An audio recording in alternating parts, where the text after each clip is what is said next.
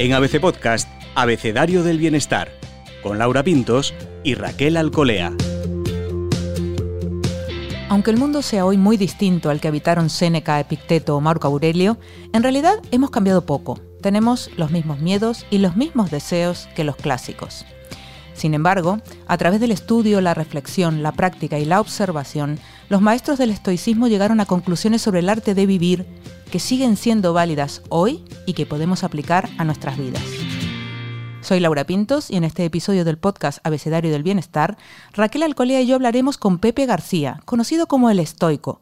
Además acaba de publicar su libro Siempre en pie, una guía que según él mismo nos cuenta puede ayudarnos a alcanzar una felicidad imperturbable. Pepe García es licenciado en Derecho, máster en Liderazgo y Dirección de Equipos. Su pasión por la lectura y el estoicismo le llevó a dar un giro a su carrera y en 2019, hace muy poquito en realidad, creó el estoico.com y el podcast del estoico. Desde entonces divulga filosofía estoica a través de cursos y sus redes sociales con el objetivo de acercar el pensamiento clásico a la vida moderna. Bienvenido Pepe a nuestro podcast Abecedario del Bienestar. Muchas gracias por tenerme, es un placer. Es un placer para nosotras. Primero tratar este tema y luego tenerte a ti nada menos que para hablar de, estoicismo y estoicos que a lo mejor todavía para alguna gente le suena lejano, aunque es verdad que hemos comentado antes, ya está un poquito hasta de moda. Bienvenida sea la moda. Pero queremos empezar hablando contigo de esto de la felicidad imperturbable. Si hablar de felicidad ya es una palabra grande, tú te has atrevido y has puesto dos enormes. Felicidad imperturbable. ¿Es posible? ¿Existe esto? Bueno, em, en general el estoicismo es un ideal Mm, pero yo creo que como todos los ideales a veces se alcanzan, aunque sea efímeramente. ¿no?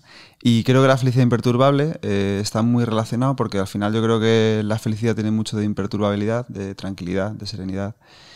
Y sin duda yo creo que cuando uno está sereno, tranquilo, está más cerca de la felicidad que cuando está agitado o con ira, con rencor, con envidia. Entonces si tienes esa serenidad, pues es más fácil que estés feliz, que estés tranquilo para mí sí es posible. Bueno, de hecho, no diría que soy feliz, pero sí diría que soy tranquilo la mayor parte del tiempo. Así que creo que es una forma de alcanzarla.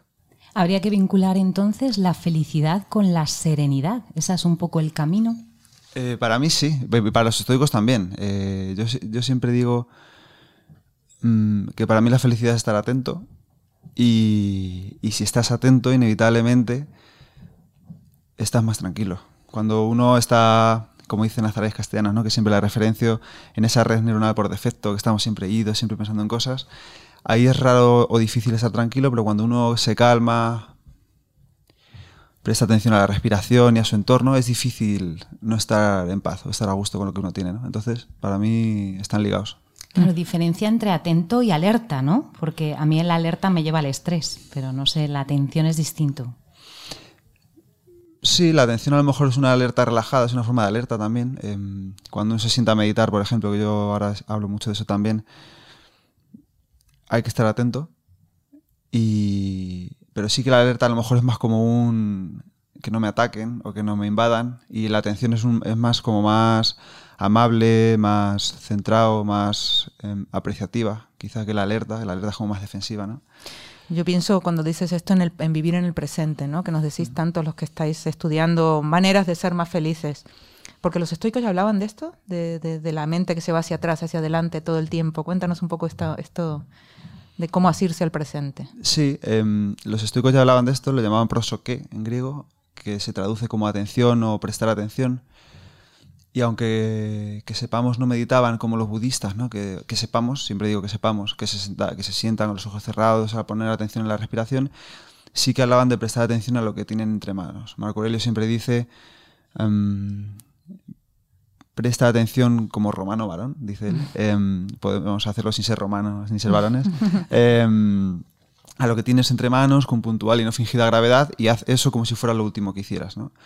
Y si bien este pensamiento de lo último que hicieras puede ser un poco agobiante, pero sí que si prestas atención a lo que tienes entre manos y le, intentas dedicar cariño y, además la neurociencia demuestra ahora que cuando te predispones a hacer algo así lo disfrutas más o lo sufres menos cuando es algo que no te gusta, em, pues indudablemente lo haces mucho mejor y de, otra manera, ¿no? De otra manera. Entonces, si hablan de Epicteto, te dice también que cuando pierdas la atención no creas que la vas a recuperar cuando tú quieras. Eso es así también, ¿no? no si, uno, si uno pudiera recuperar la atención cuando él quiere, pues estaríamos siempre atentos, ¿no? O, a lo mejor no, no lo sé. Pero indudablemente ya hablaban de traer la atención al presente una y otra vez. Y la única forma es esa, traer la atención al presente una y otra vez. Entonces, hay un montón de técnicas, pues como la meditación, el mindfulness, hacer algo manual también ayuda mucho, ¿no? Cuando eh, no estás a lo mejor con el móvil o con otras pantallas y eh, siempre digo, mi mujer ahora ha aprendido, por ejemplo, a hacer punto, ¿no? Vamos a ser padres y está haciéndole ropa al bebé. Y dice que encuentra mucha serenidad en eso y está muy atenta porque está como siempre contando, está haciendo Entonces al final tampoco a lo mejor hace falta meditar si uno no quiere, pero sí que intentar traer la atención a lo que uno dice, al ritmo en que lo dice, en cómo habla, cómo escucha. Es un ejercicio de, eh, de estar atento una y otra vez, que es el reto. Sería interesante también identificar lo que nos desvía ¿no? de la atención, estos enemigos de la atención, estos que nos. Creo que ha nombrado alguno, ¿no? ¿Has hablado de pantallas? Uy, sí. Bueno, es el enemigo número uno, yo creo. De la atención, ¿no? Hay, hay veces que las pantallas están bien, pero si tú intentas enfocarte en algo 10 minutos y tienes un móvil al lado, intentas leer 10 minutos y tienes el móvil al lado, mm, en esos 10 minutos lo vas a mirar 7, 8 veces. Entonces, eso lo digo en el libro, ¿no? También a veces hay que, en vez de intentar hacer más cosas, a lo mejor hay que eliminar cosas que te distraigan la atención. Y eso ya es un gran paso para estar más atento. Por ejemplo, si, quieres leer un libro y quitas el móvil, quitas cualquier estímulo externo, pues es mucho más fácil que te centres en el libro. Luego también hay estímulos internos, ¿no? Te, vas a ir pensando en cosas, vas a empezar a pensar en cosas, o algo que lees te recuerda algo que te dijo algún día no sé quién y tú ya empiezas a soñar y empiezas a liar. Pero, pero esos enemigos suelen ser externos, como digo, el móvil, pero también puede ser a lo mejor gente, ¿no? Si estás aquí hablando y empieza a pasar gente por aquí, se te puede ir. Em, o si estás en casa y simplemente estás en una reunión y te salta una notificación o lo que sea, se te va la atención. O luego son distractores internos, en el sentido de, seguro que vosotras que escribís mucho, si cuando te pones delante una hoja en blanco y no te sale lo que quieres escribir, aunque no tengas móvil ni tengas nada, tu mente empieza a buscar cosas un poco más cómodas, ¿no? Eh, va a pensar en otras cosas. Entonces esos distractores internos también hay que verlos y decir, oye, me estoy despistando, vuelve a la hoja en blanco. Aunque sea incómodo, aunque no te salga, vuelve a la hoja en blanco. Y ese es, ese es el ejercicio. O sea, el ejercicio no es ninguna píldora mágica, ni, ni es el Himalaya. Sí, puedes traer la atención en el momento presente una y otra vez, una y otra vez, una y otra vez. Pero se te va a volver a ir. Eso no te lo va a quitar nadie. Pepe, de todo esto que hablaba esta gente hace tanto tiempo, que parece que eran, ¿qué, conexión voy a tener yo con esta gente, con Marco Aurelio, ¿no? ¿Cómo llegaste a ellos y cómo te diste cuenta que era tan relevante eh, o lo veías tú tan aplicable a nuestra vida hoy, pese a las grandes diferencias que hay en la forma de vida, ¿no? en las comodidades y demás? ¿Cómo podemos traer a estos eh, del estoicismo, a toda esta gente al presente y por qué? Pues yo llegué, fíjate ahora criticando las pantallas, llegué a través del algoritmo de YouTube al estoicismo me saltó un vídeo de Tim Ferris y luego ya pues me fue llevando a otros autores em, y me llamó la atención pues que en el siglo XX, XXI, perdón, se estuviera hablando de eso todavía, porque dije, si estos tíos que estaban en Roma, en Grecia, porque siempre, em, de alguna forma yo ya había leído budismo, taoísmo y estas cosas, pero siempre era como de allí, como un poco lejos, y, es verdad que algunos conceptos en, sánscrito o en, o en japonés y demás no acaban de resonar, pero yo que había estudiado latín y griego en bachillerato, pues cuando empecé a ver ciertas palabras y tal, ya me recordaba ello y dije, ostras, que aquí tenemos también cosas interesantes. Y me convenció para quedarme la lógica de lo que dicen. Al final, si yo te digo que, que hay cosas que están bajo tu control y cosas que no, pues puedes debatir conmigo lo que quieras, pero es, en su esencia es así. Si yo te digo que te vas a morir, igual que todo el mundo, pues me vas a decir, pues sí.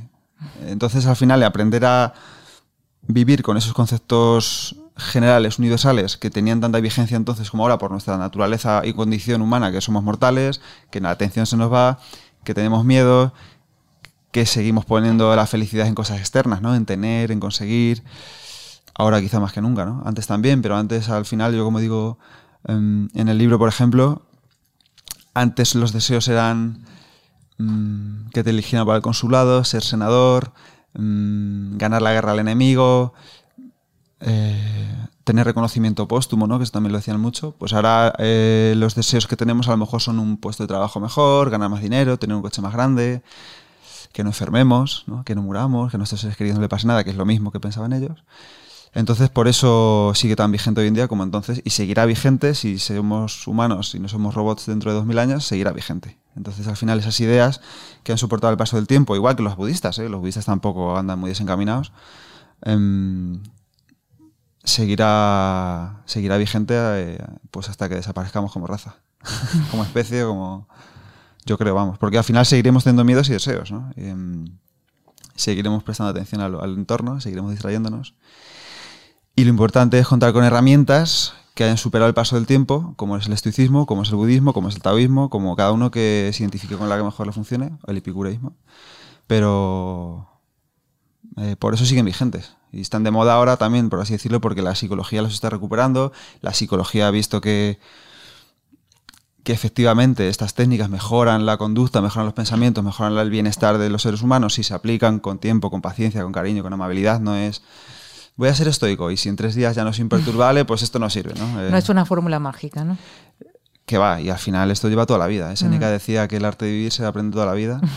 Y, y, yo llevo en esto estudiándolo y practicándolo profundamente tres años y muchas cosas me han cambiado, pero yo sigo teniendo miedos, tengo deseos, pero ahora, bueno, pues me doy cuenta y lo intento gestionar mejor.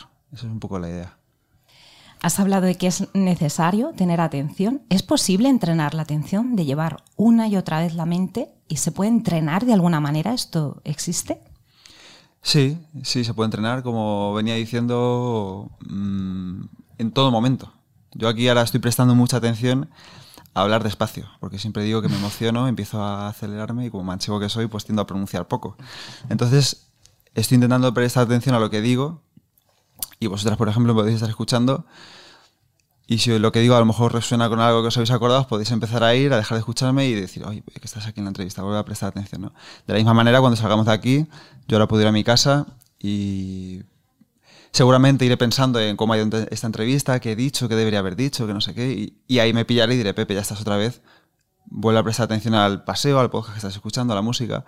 En todo momento se puede prestar atención. Entonces, eh, la idea es tener esa intención o vivir con esa intención de prestar atención, que a veces es agotador, no lo voy a engañar, porque muchas veces también es verdad que si el cerebro tiene esa red neuronal por defecto es porque a veces también es necesario sacarnos de, lo que estamos haciendo ahora mismo, siempre, ¿no? Por, eso existe. Em, pero se puede entrenar en cualquier momento y, por ejemplo, a mí una fórmula que me gusta mucho que es leyendo, o cuando intento no meditar a lo mejor, sino simplemente prestar atención a lo que leo, apuntar palitos cuando me voy despistando, ¿no? Y, y a veces esa lista de palitos la apunto en la hoja del libro te ayuda a decir, oye, te has despistado. Y la clave para mí es, no pasa nada, vuelve a prestar atención, ¿no? Porque si te empiezas a decir, madre mía, otra vez, siempre estás igual, qué despistado eres, qué cabeza, te empiezas a meterte contigo mismo, pues eh, también me dice siempre, la neurociencia ha demostrado que esa corteza cingulada anterior, que es la, que, la responsable de que te des cuenta que te has despistado, eh, no se fortalece cuando te hablas mal. Entonces tienes que hablarte bien y decirte, oye, bueno, con amabilidad, con respeto, ¿no? Tampoco tienes que tirarte flores, pero simplemente decir, bueno, te has despistado, no pasa nada, vuelve a atraer la atención. Y esa es la clave, ¿no? Em, el cerebro cambia cuando te das cuenta de que estás despistado. Así que el reto es darse cuenta. Estamos hablando ¿no? de, toda esta gente que estudió esto hace tanto tiempo y, de técnicas que, ya, de las que ya hablaban, ¿no? no las formularon de esa manera, de la atención. ¿Qué valores tenían estos hombres? Que son los valores con los que supongo has conectado también, ¿no? Hmm. Pues tenían cuatro em, valores, virtudes, que ya vienen de Sócrates, de Platón, ya vienen de antes, ¿no? Pero ellos le dan un toque distinto y son cuatro fundamentalmente, ¿no? Em, sabiduría práctica o prudencia. Cicerón también lo traduce como sensatez. Es un poco la idea en el sentido de no es sabiduría de acumular conocimientos para saber más que nadie y para luego llegar a la cena de Navidad y soltar todo lo que sabes, ¿no? sino simplemente saber navegar por la vida, saber ser prudente, saber ser comedido, saber ser... Em, bueno, saber navegar por la vida, aprender tus errores, saber que, por ejemplo, aquí no puedo puedes tirarme y bostezar, sino simplemente aprender a conducirte en, los, en, cada sitio. Em, luego está la justicia, que también se traduce como bondad, em, que no es tanto el término legal de hoy en día de se ha hecho justicia, sino simplemente ser buena persona con los demás. A mí también me gusta introducir, creo que es útil y tiene sentido. Introducir la, compasión, la empatía con uno mismo, con los demás, preguntarte cómo van a afectar tus acciones al resto, a lo mejor no deberías llevarla a cabo, es simplemente poner un poco a los demás. Em, luego está el coraje, que es ese, esa valentía, esa fortaleza de soportar las adversidades, de atreverte a hacer cosas que, que te dan un pelín de miedo. Y luego está la templanza, el autocontrol, depende cómo lo traduzcas, que es hacerlo todo con moderación. ¿no? Los estoicos decían que muy parecido a Epicuro, por ejemplo, que a veces se dice que son como opuestos, pero tienen puntos muy comunes, que es eh, actuar con moderación. No pasa nada si te tomas una cerveza o dos, si pasa si te tomas 20, ¿no? Y un cubata y tres chupitos. Hay que tener moderación en lo que se hace y aprender a disfrutar de todo un poco, ¿no? Y es una buena forma de vivir. Y luego lo interesante de esto es que, por ejemplo, Aristóteles decía que la virtud es el punto medio entre dos vicios. Entonces, una buena forma de calcular, por así decirlo, o, el criterio que seguir es, en el, ejemplo del coraje, por ejemplo, pues ni cobardía, que sería, a mí esto me da miedo, yo no quiero, no me atrevo a nada, ni luego la temeridad de, mira, una cantidad de 50 metros me voy a tirar de cabeza. ¿no? Eso no es ser valiente, eso es ser un poco Em, bueno, yo diría un poco necio, porque no te vas a tirar, pero es ese punto medio, entonces intentar buscar ese punto medio en todo, igual que en el, autocontrol, ¿no? Em, no pasa nada porque te comas un dulce de vez en cuando, a ti borrarte a donuts todos los días em, es perjudicial, pero no hacerlo nunca y estar constantemente diciéndote, madre mía, cuando te castigas y demás que lo has hecho, pues tampoco, es simplemente un punto medio. Y esos son los cuatro principales que tienen. Y yo en mi caso particular he añadido creatividad y humor, porque a mí me gusta mucho hacer bromas, creo que está bien, con, punto medio, no tienes que estar siempre haciendo bromitas, pero tampoco tienes que ser un tipo súper serio. Y luego la creatividad, pues también me gusta pues, añadir ese punto de, en mi caso, ¿no? Luego la gente puede añadir lealtad o los que ellos quieran, ¿no? Pero esos cuatro creo que tienen sentido, se compenetran muy bien los unos con los otros y con creatividad y humor, pues la vida también está bien, ¿no? No hace falta estar siempre ahí. Suscribimos, yo me apunto a esa. Y ya depende de cada persona, pero no sé si esto es mm, fácil. Siempre los periodistas hacemos estas preguntas, Pepe, esto de ¿cuál es lo más difícil? ¿Tú crees que en función de cada, esto va en función de cada persona? ¿Hay alguna virtud que resulta más difícil? Un poco por el contexto igual que vivimos, ¿tú crees que hay alguna de las virtudes que resulte hoy más difícil? Yo creo que a todo el mundo le resulta difícil las, unas más que otras, ¿no? Y, y, como luego esto es tan subjetivo, porque dices, vale, ¿y qué es ser cobarde? Porque para lo que tienes ser cobarde, para mí no. O para lo que tienes bueno, para mí es malo. O siempre dicen, Hitler mató, mató a un montón de judíos, ¿no? Y pues, como la gente, si propugnaban la justicia, hacían eso. Cada uno tiene sus, creencias y, lo que es bueno y malo. Em, entonces cada uno tiene que buscar interiormente su respuesta a qué es ser cobarde, a qué es ser justo y cómo aplicarlo a su vida, ¿no? Porque yo, por ejemplo, pues venir aquí a hablar en persona me saca de mi zona de confort, tampoco es que me dé miedo, pero sí es algo que, bueno, que te preparas un poco, que intentas, no es lo mismo que hacerlo por pantalla, por, por ejemplo, ¿no? Que es más, em, estás en casa, estás en un entorno más controlado, más seguro, y a lo mejor hay gente que aquí eh, esto lo hace todos los días y no le supone ningún esfuerzo, y hay gente que a lo mejor no se atreve, no, yo en persona no hago nada, yo no... Igual, por ejemplo, para salir en vídeo en redes sociales o para eh, mandar ese email que tanto miedo te da o para tener una conversación de pedir un aumento. Para cada uno tiene que buscar su virtud, ¿no? su virtud y su punto. Eh, y yo no creo que haya una más difícil que otra. Em, hay gente que es muy buena por naturaleza y gente que siempre piensa en los demás y gente que, que no, gente que es más egoísta. Entonces a lo mejor tiene que trabajar ese punto. Pero no diría que una es universalmente más difícil para todo el mundo, em, ni diría que una es universalmente más fácil. Lo que sí creo es que todas, por ejemplo, tienen que pasar por el sitio de la sabiduría práctica, ¿no? Porque al final, pues lo que decía, ¿no? Para poner ese punto medio tienes que haber tenido experiencia previa, ¿no? Uno no sabe lo que es la valentía si no ha conocido el miedo. Eh, entonces hay que tener ciertas experiencias para empezar a entenderlas y decir, vale, pues esto por la sabiduría práctica lo paso por aquí, pero no creo que, en mi caso al menos yo lo entiendo así, no creo que haya una universal que sea más difícil que otras. Entiendo que todo esto lo se trabaja leyendo, reflexionando ¿no? y, aplicando en ti mismo todos estos conocimientos. ¿Y la parte física para los estoicos, dónde estaba? ¿Te refieres al ejercicio, al movimiento? Pues ellos también hacían. Em, que sepamos, no, no, no, no, sé si como hoy, pero, por ejemplo, Seneca en sus cartas a Lucilio habla de... Seneca fue un tipo que tuvo una enfermedad delicada casi toda su vida, tenía una especie de asma, ¿no? Él se ahogaba. Su tía se lo llevó a, iba a, decir a México, a Egipto, mm. eh, que es un clima más cálido, menos em, húmedo a lo mejor que Roma. Y, él allí cuenta en las cartas a Lucilio cómo hacía, qué importante fue para él hacer deporte, hacer ejercicio, para, eh, para cuidar esa salud que él tenía.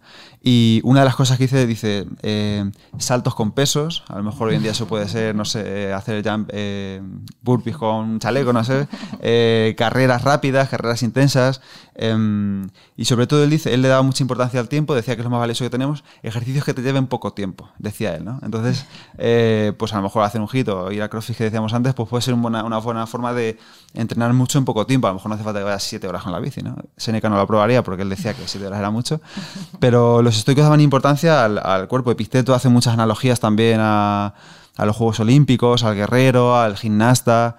Em, podemos entender que, que él también haría deporte, por lo menos eh, sabemos también que era cojo, no sé hasta qué punto podría hacer, pero sí que le daba importancia.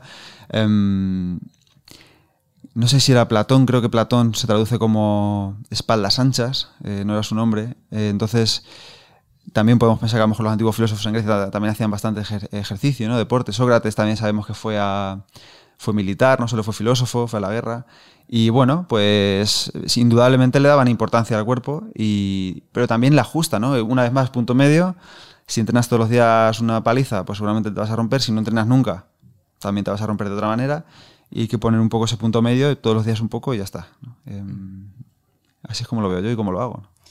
En tu libro Siempre en pie propones eh, un ejercicio que es escribir, bueno, escribir en general, pero en particular un diario filosófico. ¿Esto cómo se hace? ¿Cómo, cómo se, se empieza?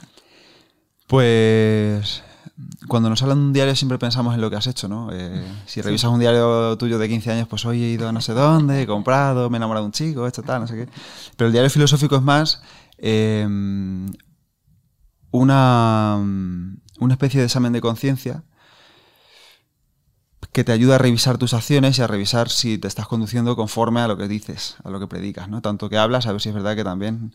Em, entonces, por ejemplo, lo, eh, Marco Aurelio recomendaba siempre por la mañana prepararse para el día, prepararse para el día que tienes delante, con, qué valores vas a vivir hoy, mm, con qué te vas a encontrar, qué, qué dificultades vas a tener está bien pensar en las dificultades porque luego te va a ayudar a afrontarlas un poco más de tranquilidad, con esa serenidad que decíamos al principio. Y luego, sobre todo, habla de esto Séneca, eh, que lo toman de los pitagóricos, ¿no? Pitágoras decía que todas las noches, antes de cerrar los ojos, revises que has hecho bien, que has hecho mal, y así te pondrás en el camino de la virtud. Y Séneca decía que. Séneca me gusta mucho cómo lo presenta, porque él tenía una formación eh, legislativa y de derecho y demás. Y él dice siempre que lo tienes que hacer como una especie de tienes que presentar ante ti tu causa como si fueras un juez, ¿no? Entonces dices, vale, repasa los, los hechos del día. Y yo que también estoy de derecho dije, ¿y cómo puedes repasar los hechos del día y ganar un juicio? Pues un juicio lo ganas con pruebas, ¿no? Entonces, ¿cómo ganas el juicio contra ti mismo? Pues proponiéndote pruebas de, oye, hoy actúa con disciplina, ¿no? Y dices, tendemos a engañarnos, sí, hoy he ido al gimnasio y tal, no sé qué, pero luego si te pones a revisar si has actuado con disciplina realmente, dices, vale, ¿qué pruebas tienes para demostrarme que has actuado con disciplina? ¿no? Le presentarías al juez. Pues, pues, me comió, pues al final me iba a entrenar, me comió una pizza, me comió no sé qué tal, siempre lo exagero un poco, ¿no? Pues es verdad que no he actuado con disciplina, yo creo que sí, bueno, ¿qué puedo hacer mejor mañana, no? Tal, diseñar mi entorno, un montón de estrategias. He actuado así, no he actuado así, simplemente revisa tus acciones, revisa lo que te pasa en el día, revisa qué has hecho bien, qué has hecho mal, qué puedes hacer mejor mañana, qué te has equivocado, qué pruebas tienes de que eso que dices es verdad. Y eso, si haces un, un, loop que le llaman en inglés, no sé cómo se dice ahora mismo en español, un por la mañana te preparas, por la noche revisas, por la mañana te preparas, por la noche revisas, haces ese diario. Por escrito está muy bien, eh, yo, yo ya lo hago a veces mentalmente también, porque, bueno, tengo un perro, lo saco por las mañanas y cuando lo saco pienso en eso y cuando lo saco por la noche pienso en ello también. Entonces tampoco hace falta que me siente, pero creo que está bien sentarse a escribirlo, lo sacas de la cabeza, lo ves por escrito, como hacía Marco Aurelio con las meditaciones, y poco a poco te vas dando cuenta un poco de quién eres, en qué te equivocas, en qué aciertas.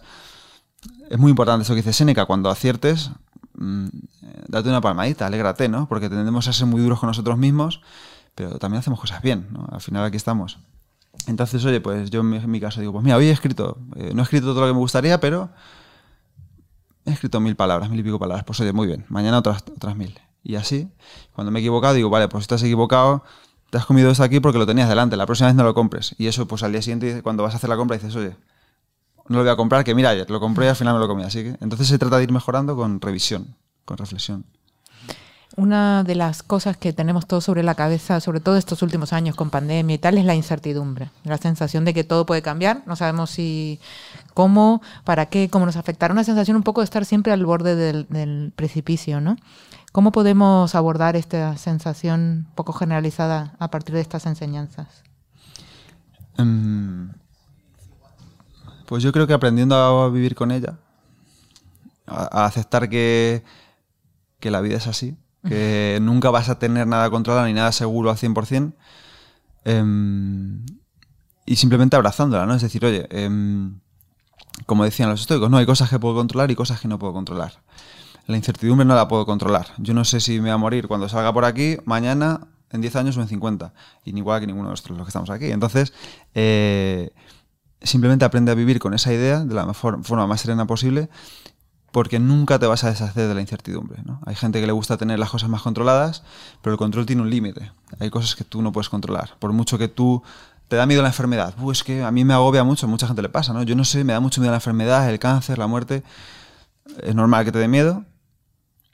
Hazte la idea de que no está bajo tu control que enfermes o no enfermes. Puedes hacer un montón de cosas. Puedes entrenar, comer bien, descansar, meditar, un montón de cosas que puedes hacer para controlar tu salud, para controlar lo que está bajo tu control, pero luego el cuerpo va a su ritmo, em, las cosas pasan, hay gente que enferma aunque se cuide muchísimo, hay gente que no se cuida nada y se muere con 95 años tan a gusto, entonces como esa incertidumbre siempre va a estar presente en tu vida, pues lo único que puedes hacer es aprender a vivir con ella. Y aprender a vivir con ella tiene un montón de técnicas. Lo que podemos controlar, lo que no, aprender a vivir en el momento presente, entender que todo es em, impermanente, ¿no? Marco Aurelio habla mucho de esto. Y a mí me gusta mucho un ejercicio que, me, em, hicimos en mi club de lectura una vez, que siempre hablamos del esto, esto también pasará. Pero siempre lo tendemos a ver de una forma negativa. Em, cuando estás pasando un mal momento, esto también pasará.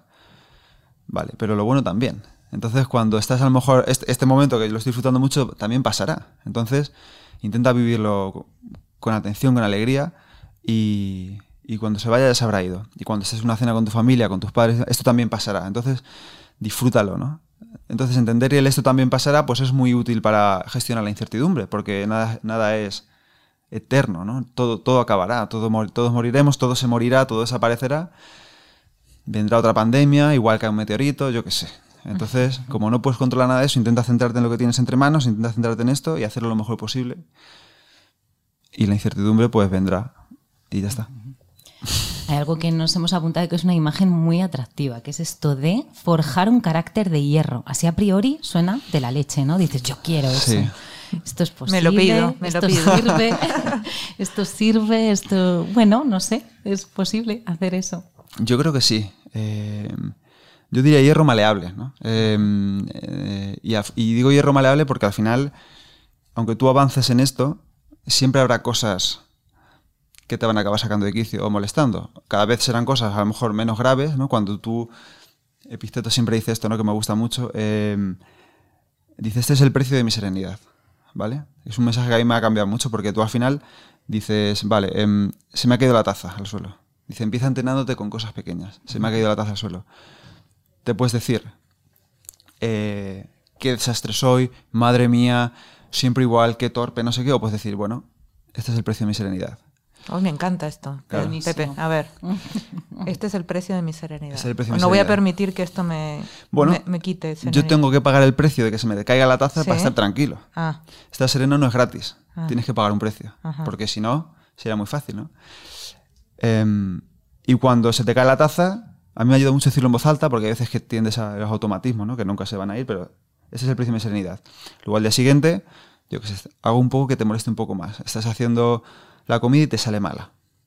¿Vale? Y empiezas a decir, qué mal cocinero soy, siempre me sale salado, siempre me sale mal. Ese es el precio de serenidad. Me ha salido mal hoy, me la voy a comer y ya está. Y luego lo puedes hacer de forma voluntaria, que ahí es donde se fortalece el carácter también.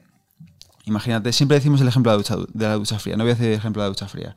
Em,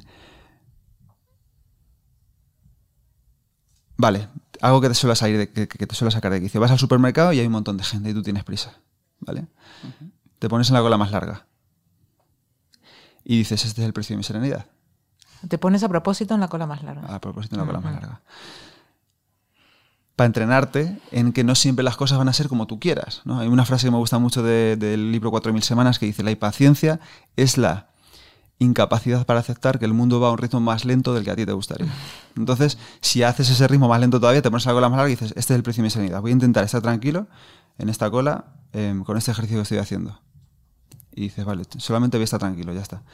Luego lo puse haciendo con cosas más, más graves todavía, como cuando, por ejemplo, decíamos em, que un hater te insulta en redes sociales. ¿Vale? Mm. Este es el precio de mi serenidad. Yo, yo, para estar tranquilo, tengo que pasar por esto.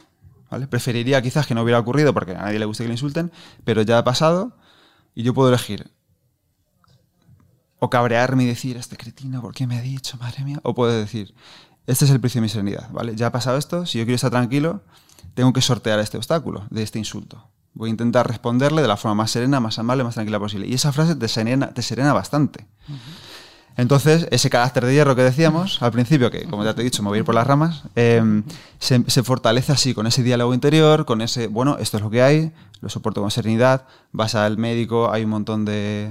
Tú sabes cuándo entras, pero no cuándo sales, este es el precio de serenidad, yo tengo que ir al médico, voy a estar aquí de todas formas, voy a estar tranquilo.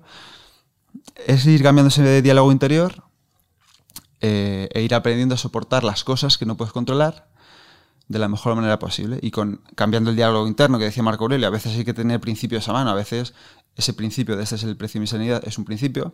Otro muy interesante es esto es una prueba para mi carácter, ¿vale? Em, los estoicos veían que los dioses, pensaban que los dioses les ponían pruebas para poner a prueba su carácter para ver si eran tan estoicos como decían ser, ¿no? O tú dices que eres muy estoico, pero mira, te voy a lanzar aquí un obstáculo, a ver si es verdad que eres muy estoico o te das la vuelta y sales llorando, ¿no?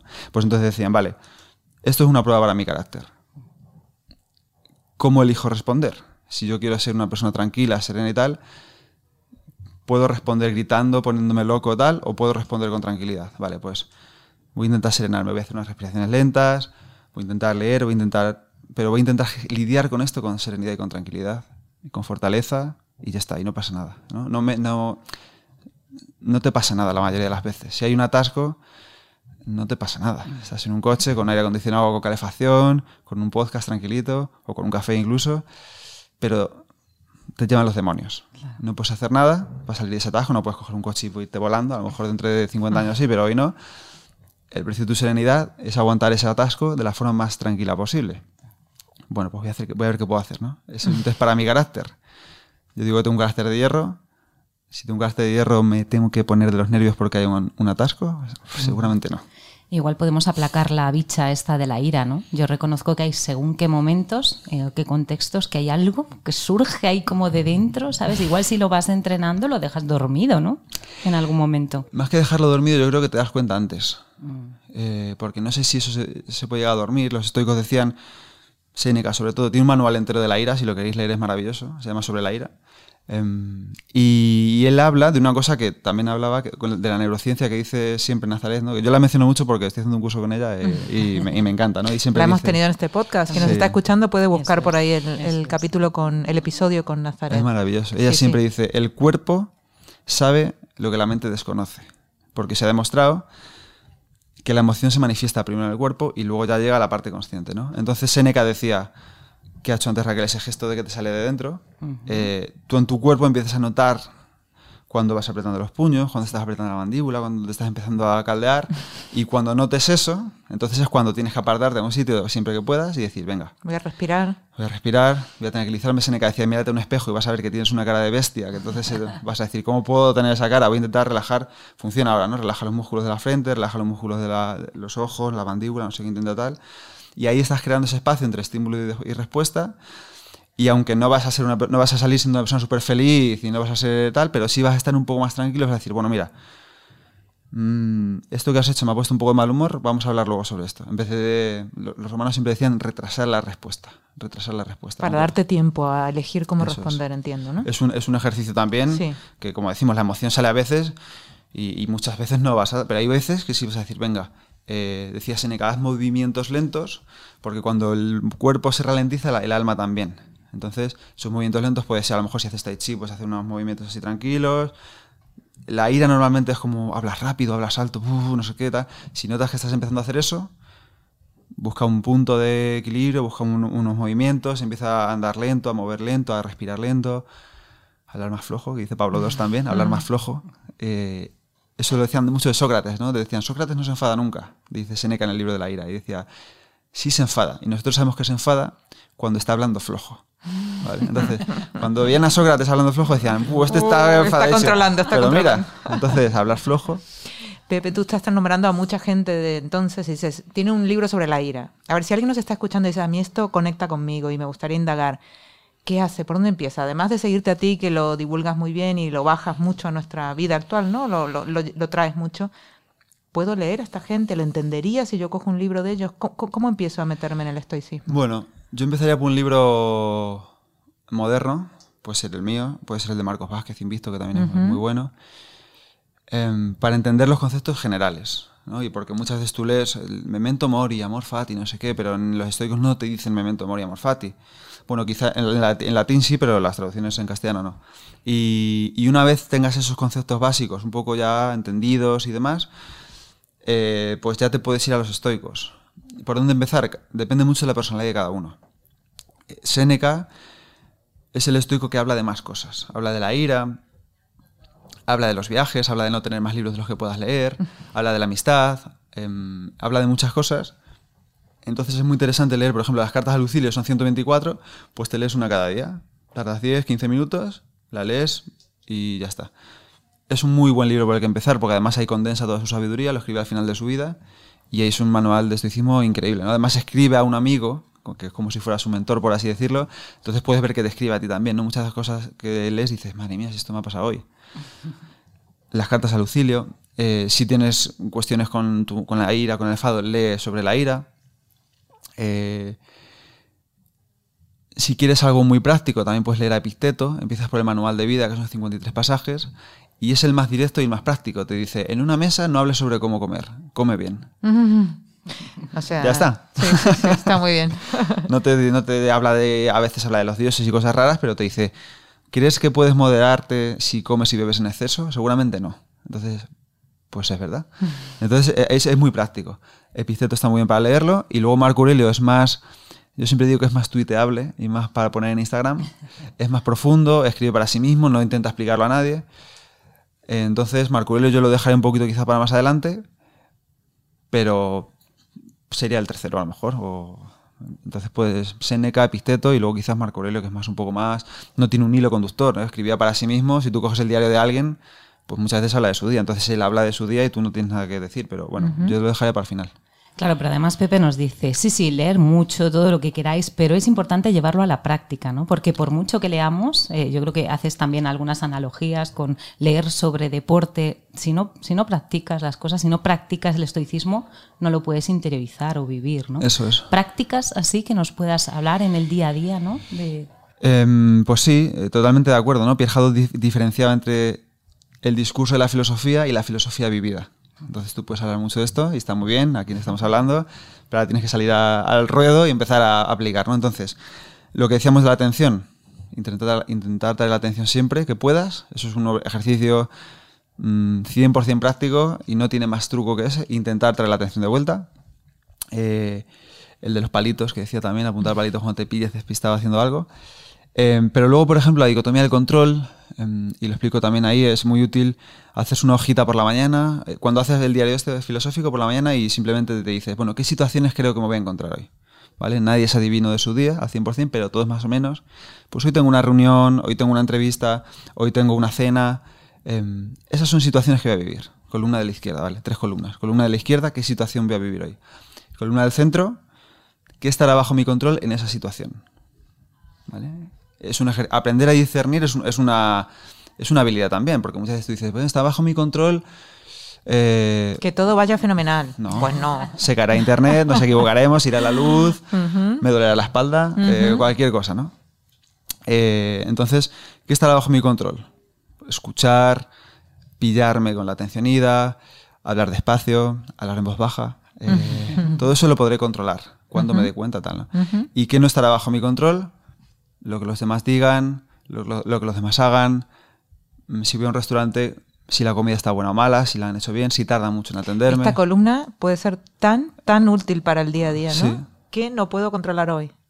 Claro, tú vas a, vas a un restaurante con tus amigos a cenar y ¡buah! nos lo vamos a pasar fenomenal, va a ser magnífico. Porque un la, la años". cabeza ya dispara la, Claro, la la expectativa. fantasía, la expectativa, ¿no? Y ya recrea la, crea la situación. Tú ya has vivido muchas cenas con tus amigos y piensas que va a ser fenomenal. No sé, vas a un restaurante, hace frío en el restaurante, em, no te atienden, la comida está regular, el amigo que tenías tantas ganas de ver no te deja hablar. no- entonces ya todo se va empezando a torcer y tú ya empiezas, madre mía, yo creía que esto iba a estar súper bien y no, no voy a quedar más con ellos, a este restaurante no vuelvo más. Bueno, em, el precio de tu serenidad, ¿vale? Eh, en ese momento tú no puedes controlar, ¿vale? Pero sí le puedes decir al camarero con amabilidad, por favor, eh, mira, la comida no es como yo estaba, no como yo quería, si me la podéis pasar un poco más, si me la podéis cambiar, algo, ¿no? O sea, simplemente ir viendo que puedes controlar y tratar de ajustar, a tratar de ajustarte a eso, ¿no? Y, y hacer ese ejercicio por las mañanas, em, pues es eh, liberador. Mira, te podremos tener aquí horas y horas. Sí, porque, porque es un manual y aparte nos encanta todo esto. Y, y son cosas muy prácticas al final, aunque estemos hablando de esa gente que vivió hace tanto, ¿no? Que te dicen yo con aquellos, pues aquellos, ¿cuánto nos siguen enseñando a día de hoy? Pero mientras hablábamos, pues Raquel ha tomado algunas notas para hacer un pequeño recordatorio de estas cosas que queremos que se nos graben, ¿no? Y que y queremos practicar. Sí, ver estas frases ¿no? que se nos han quedado. Bueno, nos ha parecido interesante que bueno, nos explicas que el estoicismo pues, es algo que, que nos va a llevar toda la vida, ¿no? que es un ideal de todas formas. Eh, sobre la felicidad imperturbable nos hablas de que está más cerca de la serenidad y que para ti la felicidad es estar atento. Atención es una palabra que, a la que hay que prestar mucha atención. Centrada, apreciativa, reflexiva, esto que llamaban prosoqué, ¿no? Atención a la atención. Eh, nos decías que si pierdes la, la atención, como decía Epicteto, no la recuperarás cuando tú quieres. Luego, más vale que lo vayas identificando, ¿no? Con técnicas, meditación, mindfulness, hacer cosas manuales también nos ayuda. Son enemigos las pantallas, el móvil, Así que nos propones que en lugar de hacer más cosas hay que eliminar cosas que nos distraen de esa atención y de esos distractores externos internos, porque también en nuestra cabecita tenemos unas cuantas distractores de, atención. Nos explicaste cómo llegaste al estoicismo, ¿no? A través de investigando, encontrando en internet muchas ideas y que lo que más te llamó la atención fue la lógica de todo lo que dicen los estoicos, ¿no?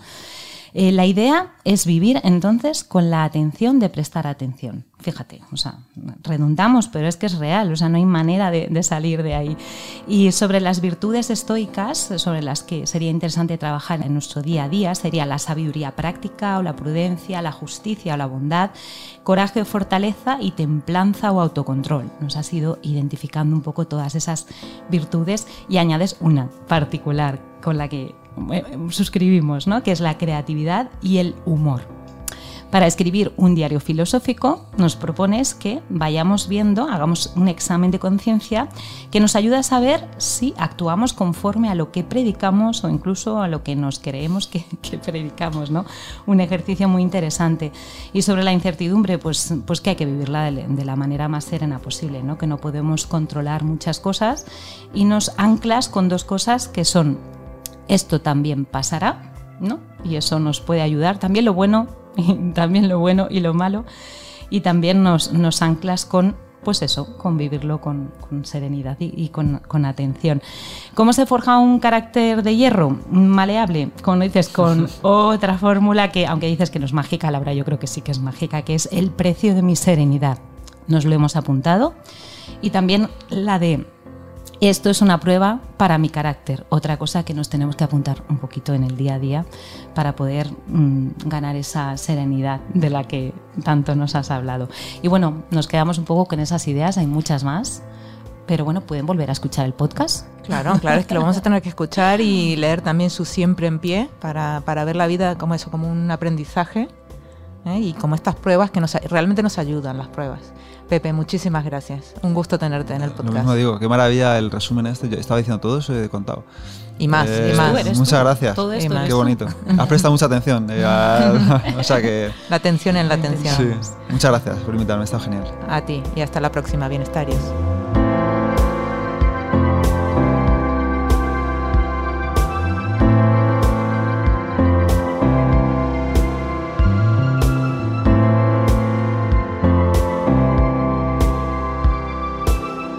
Escuchar todos los episodios del Abecedario del Bienestar en abc.es, iBox, Wanda, Spotify, Apple Podcast y Google Podcast. Y no te olvides de seguirnos en las redes sociales. ABC-Bienestar.